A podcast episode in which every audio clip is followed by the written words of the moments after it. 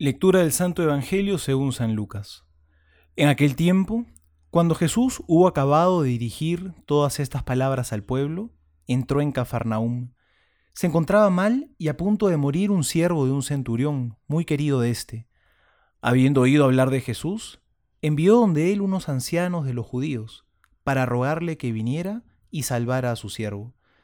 Estos, llegando donde Jesús, le suplicaban insistentemente diciendo, merece que se lo concedas, porque ama a nuestro pueblo, y él mismo nos ha edificado la sinagoga. Jesús iba con ellos, y estando ya no lejos de la casa, envió el centurión a unos amigos a decirle, Señor, no te molestes, porque no soy digno de que entres bajo mi techo. Por eso ni siquiera me consideré digno de salir a tu encuentro. Mándalo de palabra, y quedará sano mi criado. Porque también yo soy un subalterno, tengo soldados a mis órdenes, y digo a este vete y va, y a otro ven y viene, y a mi siervo haz esto y lo hace. Al oír esto Jesús quedó admirado de él, y volviéndose dijo a la muchedumbre que le seguía, Os digo que ni en Israel he encontrado una fe tan grande. Cuando los enviados volvieron a la casa, hallaron al siervo sano. Palabra del Señor, gloria a ti, Señor Jesús.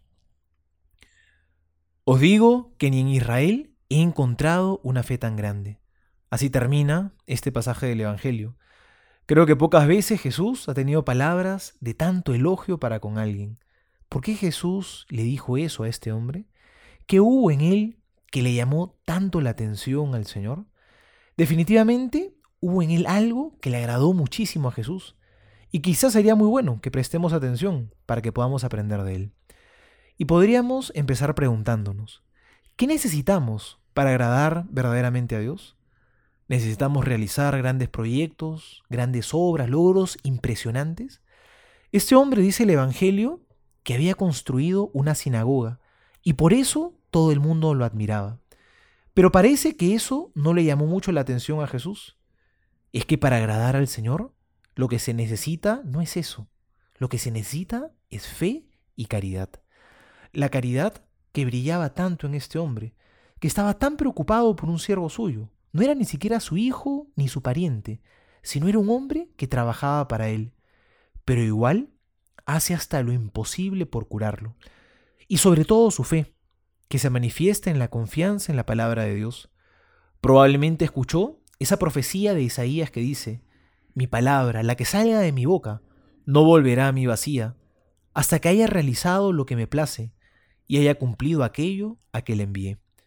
Tenía una gran confianza en la palabra de Dios, sabía que la palabra de Dios es eficaz, y así brillaban en su vida la fe y la caridad. Hoy el Señor Jesús nos invita a tener esa misma fe. No olvidemos que este era un hombre pagano. Nosotros somos bautizados, ¿Tenemos esa misma fe? Las palabras del centurión fueron tan significativas que han quedado grabadas en la liturgia de la iglesia. Cada vez que el sacerdote presente el cuerpo y la sangre de Cristo, todos repetimos, Señor, no soy digno de que entres en mi casa, pero una palabra tuya bastará para sanarme. Las decimos en ese momento porque en el fondo estamos diciendo, esa fe tan impresionante del centurión, que le valieron el elogio de Jesús, es la misma fe que yo estoy invitado a tener en la Eucaristía. Soy el Padre Juan José Paniagua y les doy a todos mi bendición, en el nombre del Padre y del Hijo y del Espíritu Santo. Amén.